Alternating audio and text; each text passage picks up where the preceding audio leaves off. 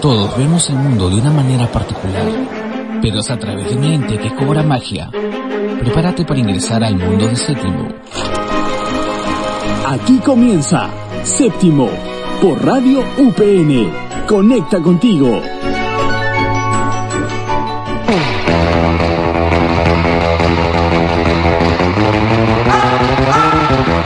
Buenas, cinéfilas y cinéfilos, y para los que no lo son también, que al fin y al cabo este programa está dedicado para quienes consideren tienen interés por el séptimo arte. Les saluda Carmen, tan formalmente, aunque soy una completa informal, créanme, pero para hacer contraste están mis colegas Nicole y Paulo, que de seguro tienen una presentación más formal y decente que la mía. ¿Qué tal chicos? ¿Qué tal Carmen? ¿Cómo están? Un gusto tenerte nuevamente aquí en el programa y a todos ustedes que nos están oyendo desde las diferentes plataformas de Radio UPN. Bueno, creo que vamos directo al punto. ¿Qué tal si nos cuentas qué vamos a hablar el día de hoy, Carmencita? Primero tenemos Expedientes, séptimo, donde hablaremos sobre los tesoros del cine nacional, películas no tan conocidas, pero muy buenas, tales como Octubre, NN y El Elefante Desaparecido. Todas estas nominadas, ¿ah? Unas al premio de Cannes, una predominada a los premios Oscar y otra que estuvo nominada como mejor película de habla no inglesa del año 2015, si no me equivoco, estamos hablando de NN. Exacto, pero igualmente no se pierdan rompiendo el libreto en donde hablaremos sobre representantes en Perú que han tenido éxito en festivales internacionales. Además, no te puedes perder esos soundtracks de la semana. Y por último, la parte de Independiente, que ya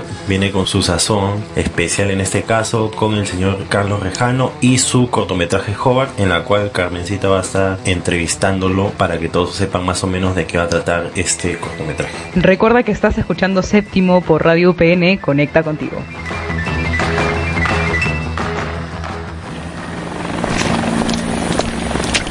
Nadie te ha seguido, ¿cierto? Debes mantener esto secreto. Nadie puede conocer los expedientes.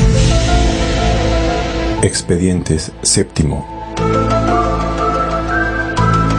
¿Qué tal queridos cinéfilos? Bienvenidos a nuestro bloque de Expediente Séptimo. Yo soy Nicole y les hemos traído joyitas, así tesoros del cine nacional que están buenísimos. Pablo me va a comentar un poquito de ellas. ¿Qué tal Nico? ¿Qué tal a todos? Estamos nuevamente aquí en Séptimo. Bueno, sí, vamos a hablar un poquito de un par de películas que han sonado bastante en el exterior porque aquí en el Perú... No han tenido mucha difusión. Aparte de no tener mucha difusión es que se estrenaron en momentos que tal vez se habían películas más taquilleras. No es porque hayan sido malas películas, sino que nosotros no estamos acostumbrados a ver películas de dramas pesados o de tramas complejas porque en realidad el cine peruano no está tan acostumbrado a producir ese tipo de filmes, ¿no? No, está más acostumbrado a la comedia. Exacto, aquí lo que sobra son comedias románticas y a sumare hasta el 20. Pero bueno, hoy día vamos a hablar de un par de películas, tres en específico, Octubre, NN y El Elefante Desaparecido. ¿Te parece si arranco primero con Octubre y tú sigues con la siguiente? Ok, empecemos.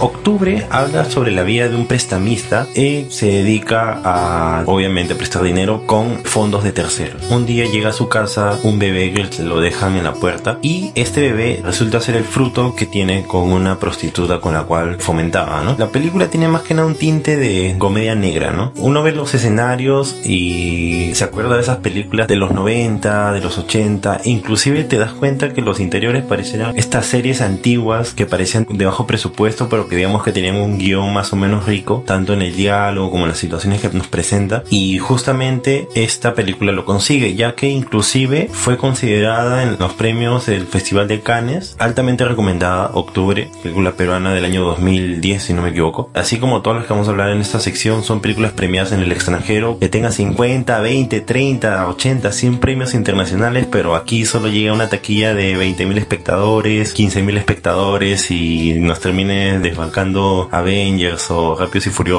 Bueno, pasamos a la siguiente, a NN. Te cuento que NN es una película bastante interesante que cuenta la vida de un antropólogo, pero no tanto su vida, sino un caso en específico. Como trabajo, todo su equipo tenían identificar restos de fosas clandestinas de la época del terrorismo. Dentro de todos los cuerpos no encuentran la, identificación de uno de ellos y solo encuentran una fotografía dentro de su ropa y se empieza a hacer toda una investigación detrás de ello. Lo que yo creo es que el gran peso tiene esto de revivir la historia de lo que pasó en el terrorismo y de cómo las personas personas después de 20 años, porque esta película es en 2015 y sabemos que la época del terrorismo fue entre los 80 y los 90, entonces después de tanto tiempo, como las heridas de ese tiempo aún no sanan de las personas que han vivido y el sentimiento todavía sigue presente en todas estas personas. Es lo que yo considero el peso que tiene la película, que ha sido prenominada a los Oscar de 2015. También estuvo dentro de varios festivales, Festival de Cine de Roma, Festival de Cartagena, un sinnúmero de festivales. Muy buena película que también la recomendamos bastante. Y por último, la última película de la sección, estamos hablando del Elefante Desaparecido, protagonizada por alguien ya sumamente conocido en el cine y televisión peruana, estamos hablando de Salvador de Sola. Esta película tiene un tinte de cine noir, en lo personal uno de mis cines favoritos. Habla sobre la vida de este hombre, que es un escritor, y sobre la muerte de su esposa en el fatídico día de lo que fue el terremoto del 2007. ¿no? Esto conlleva a resolver varios misterios y encontrar la desaparición de ella, ya que nunca encontraron su cuerpo. Es bastante agradable saber que se produce este tipo de cine un poco más elaborado, con un poco más de lenguaje audiovisual como lo es esta película, ya que en varios artículos que he estado leyendo la tildan como una película que no parece latinoamericana. Vendría, digamos, no estar a la altura de lo que fue en su momento El secreto de sus ojos, creo que es una de esas joyas del cine latinoamericano que pocas veces se repite, pero si llega a conmover y a impresionar con su gran lenguaje cinematográfico, ¿no? Creo que está en YouTube la película o en algún servicio de streaming, en centros comerciales, en, en Metro, en Plaza B, pueden encontrar esta película altamente recomendada. Tienen que verlas aprovechando que estamos otra vez en cuarentena. Es una buena oportunidad para disfrutar un poco de buen cine peruano, ya que siempre se ha tildado de que el cine peruano es un poco mediocre, que no tiene mucho que ofrecer, pero creo que estas tres son una de esas tantas películas que demuestran todo lo contrario. Obviamente se producen con un poco más de presupuesto, pero siempre lo que prima más es un buen guion y una buena dirección. Para así te doy el pase para que nos des el soundtrack de la semana. Claro que sí, Pablo, y te cuento que nuestra productora se ha puesto feeling con este soundtrack. Ha querido fusionar el cine peruano y lo independiente, que es lo que vamos a hablar más tarde. Y es por eso que nos ha traído la canción de Fito Páez, El amor después del amor. Esta canción aparece en la película No se lo digas a nadie. Peliculón. De Francisco Lombardi. También súper recomendada. Y este es el soundtrack de la semana.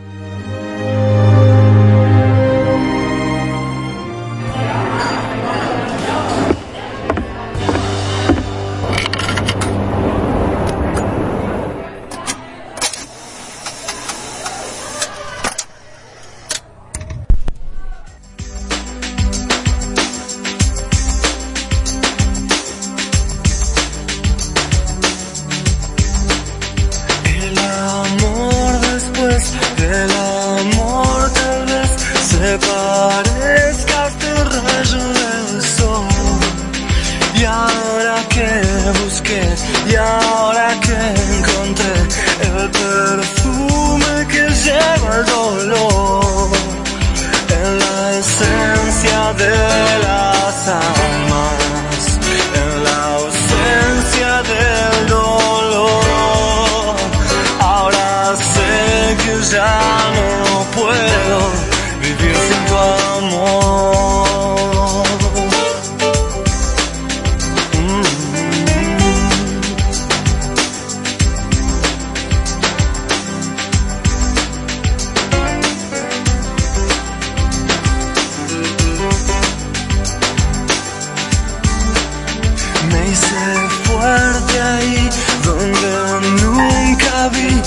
Nadie puede decirme quién soy. Yo lo sé muy bien, te aprendí a querer el perfume que lleva el dolor.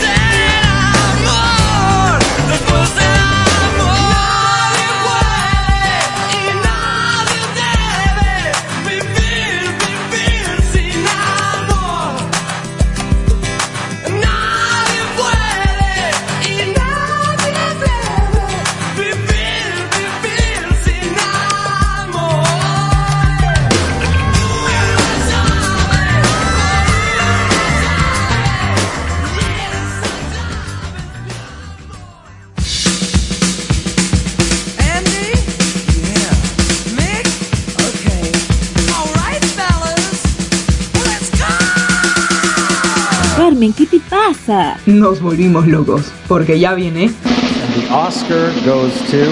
rompiendo el libreto.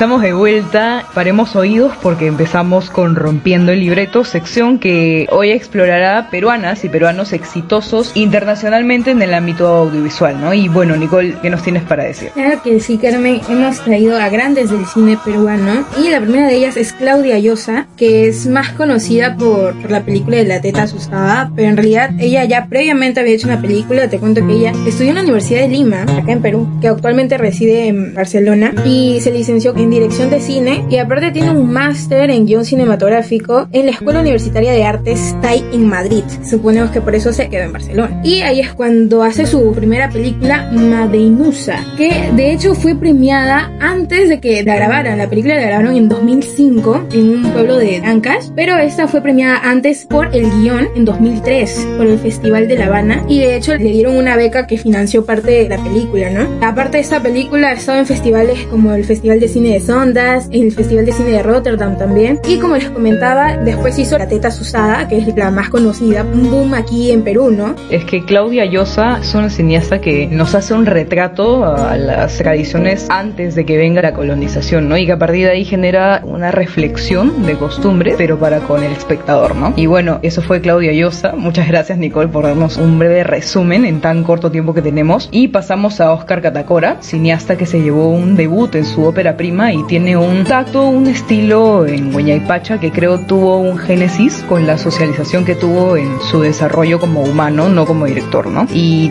dicho estilo y pinceladas dentro de su obra lo hizo acreedor a premios como el Festival de Cine de Guadalajara, pero ahora sí, Nicole nos hablará de un panorama más reciente, ¿no? Claro, vamos a hablar de que ha sido un boom ahorita, y es Melina León, que está haciendo boom con la película de Canción sin nombre porque se acaba de, de ingresar al catálogo de Netflix, pero que en realidad esta película se iba a estrenar aquí en Perú en abril, pero por todo esto del COVID pues ya no se puede estrenar y ahora la pueden ver en Netflix. Y ella en realidad estudió en la Escuela de Cine de la Universidad de Columbia, que es una universidad bastante prestigiosa y ha vivido en Nueva York muchos años, pero ella retrata aquí y, y regresa a Perú a hacer la película de Canción sin nombre, que está prenominada ahorita a los Oscar y fue presentada por primera vez en la quincena de realizadores en el Festival de Cannes, que ha sido la primera también película peruana en ser invitada a participar ahí. Una película bastante interesante para ver que se las recomiendo muchísimo. Y algo interesante te cuento, Carmen, que leí, que pude leer las entrevistas que le hicieron a Melina León, es cómo escogieron a, a la protagonista, que es muy peculiar porque normalmente perseguirías a los mejores actores que encontrarías, pero no. Ella se fue a uno de los pequeños grupos de teatros que hay un montón aquí en Lima y se fue hasta Villa El Salvador a buscar a su personaje, que es una actriz que no tiene mucha experiencia porque solamente ha estado dentro de estos pequeños grupos de teatro, pero sin embargo en esta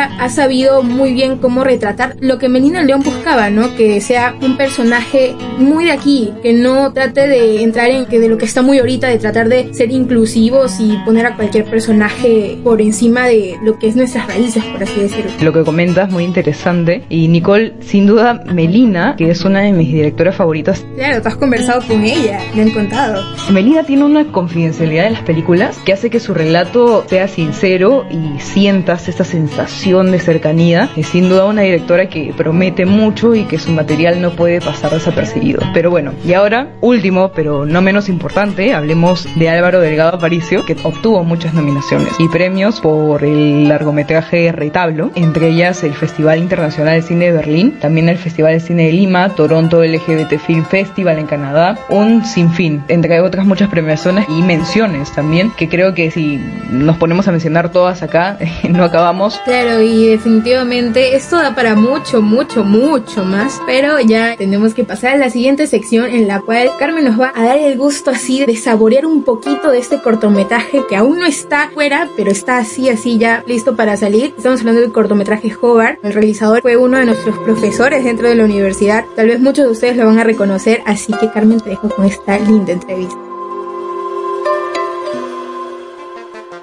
Creativo, novedoso, versátil. todas las cualidades que buscas en un metraje. Hoy presentamos Independiente.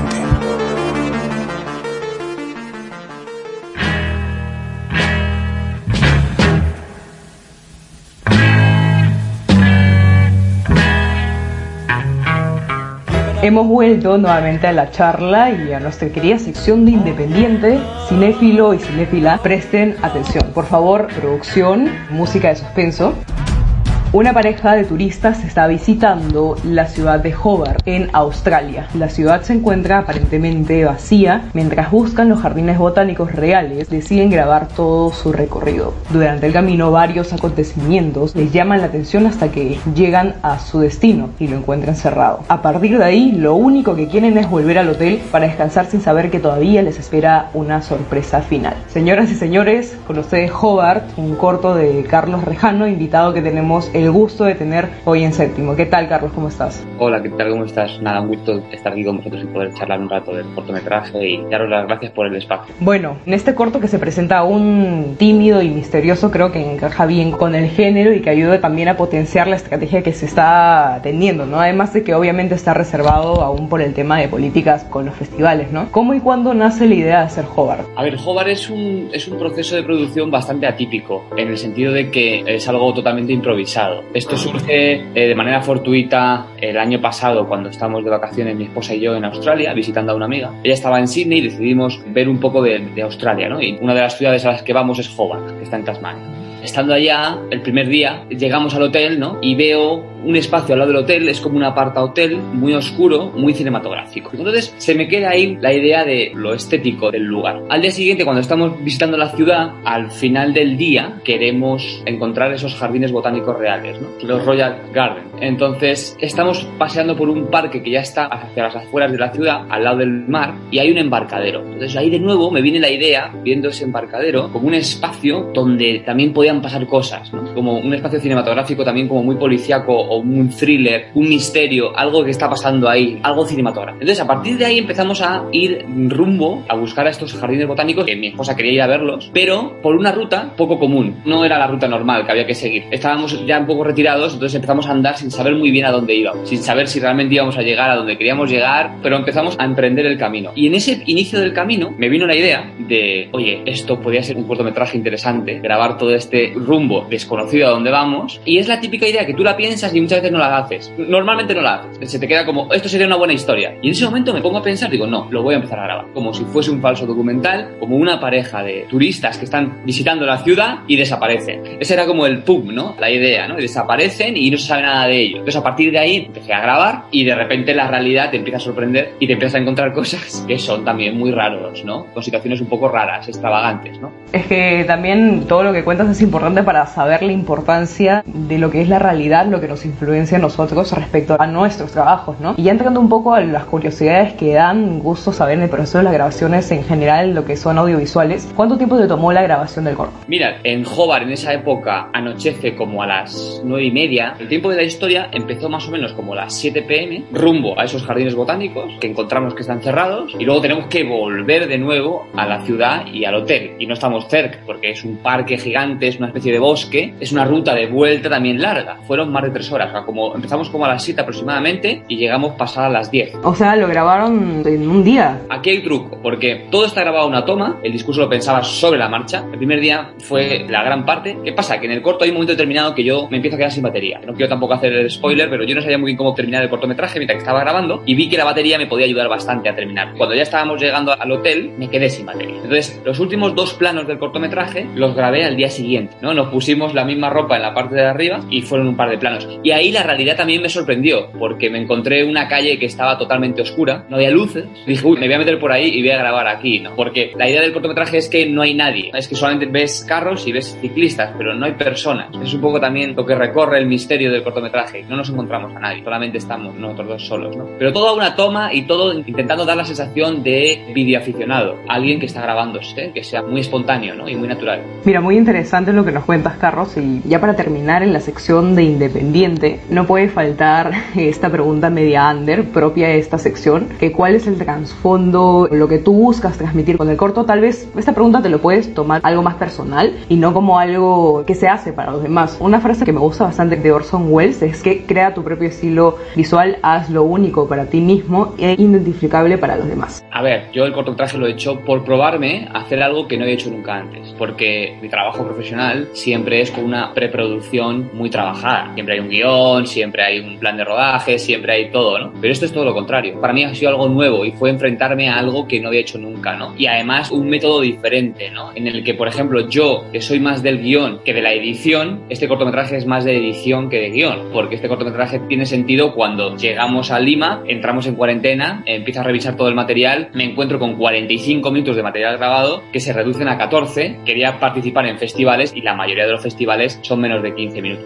¿no? Entonces también fue un reto para mí editar toda esa historia y que tenga sentido y que funcione. Enfrentarme a todo el proceso yo solo también. Eso también es algo novedoso y estoy muy contento. Fue como ponerme una prueba a mí mismo de que uno solo también puede hacer las cosas, ¿no? Aunque el trabajo audiovisual siempre es en equipo, pero cuando tienes un celular, tienes una herramienta y tienes el talento y tienes las ideas, se pueden hacer cositas y sin ningún tipo de presupuesto, porque esto no costó nada. Mi intención, más allá de una cuestión narrativa o estética, era una cuestión más personal, ya que has hablado de, Orson Welles, de hacer algo muy propio, que nunca había hecho, ¿no? Y fue una manera también de abrirme otros horizontes, pensar el audiovisual de otra manera, ¿no? Darle importancia al celular como una herramienta también que te ayuda a crear, porque al final la técnica da igual, lo importante es si hay buenas ideas, hay un talento detrás y tienes algo que contar, lo puedes contar con lo que te dé la gana realmente. También el hecho de, de que se pueda hacer cine con cualquier cosa, con un celular, con una videocámara, exacto. Bueno, Carlos, sin ánimos de cortar esta conversación, pero el tiempo no perdona y un gusto tenerte acá y poder charlar contigo, Carlos. Esperamos con ansias tu corto. Ahora mismo está participando en festivales hasta más o menos final de año. Está en privado, no se puede ver porque está exclusivamente para los festivales. Cuando ya no compite en festivales ya se podrá ver y se disfrutará en público para cualquier persona. Aprovechar solamente si algún festival sale en abierto, pues que la gente me siga en redes sociales a través de Hovar en Facebook o en Instagram, que por ahí siempre voy comunicando lo que va pasando con el festival. Bueno, ya escuchamos a seguir todos a Hovar por redes sociales y bueno, ten en cuenta que de seguro que acá en séptimo estaremos en primera fila, aunque sea virtual, viendo Hovar cuando se presente y bueno, cinéfilos y cinéfilas, nos despedimos de esta sección y nos vamos a reunir con nuestros compañeros para la despedida.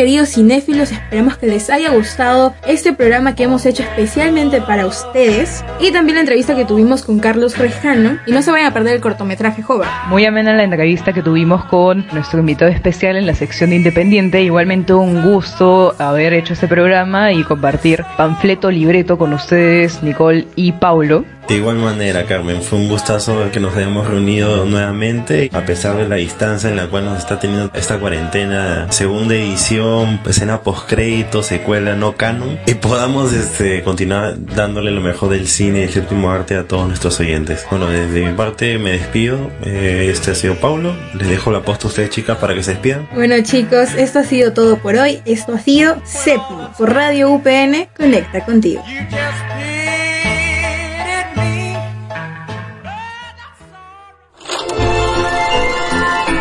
Esto fue Séptimo por Radio UPN. Conecta contigo.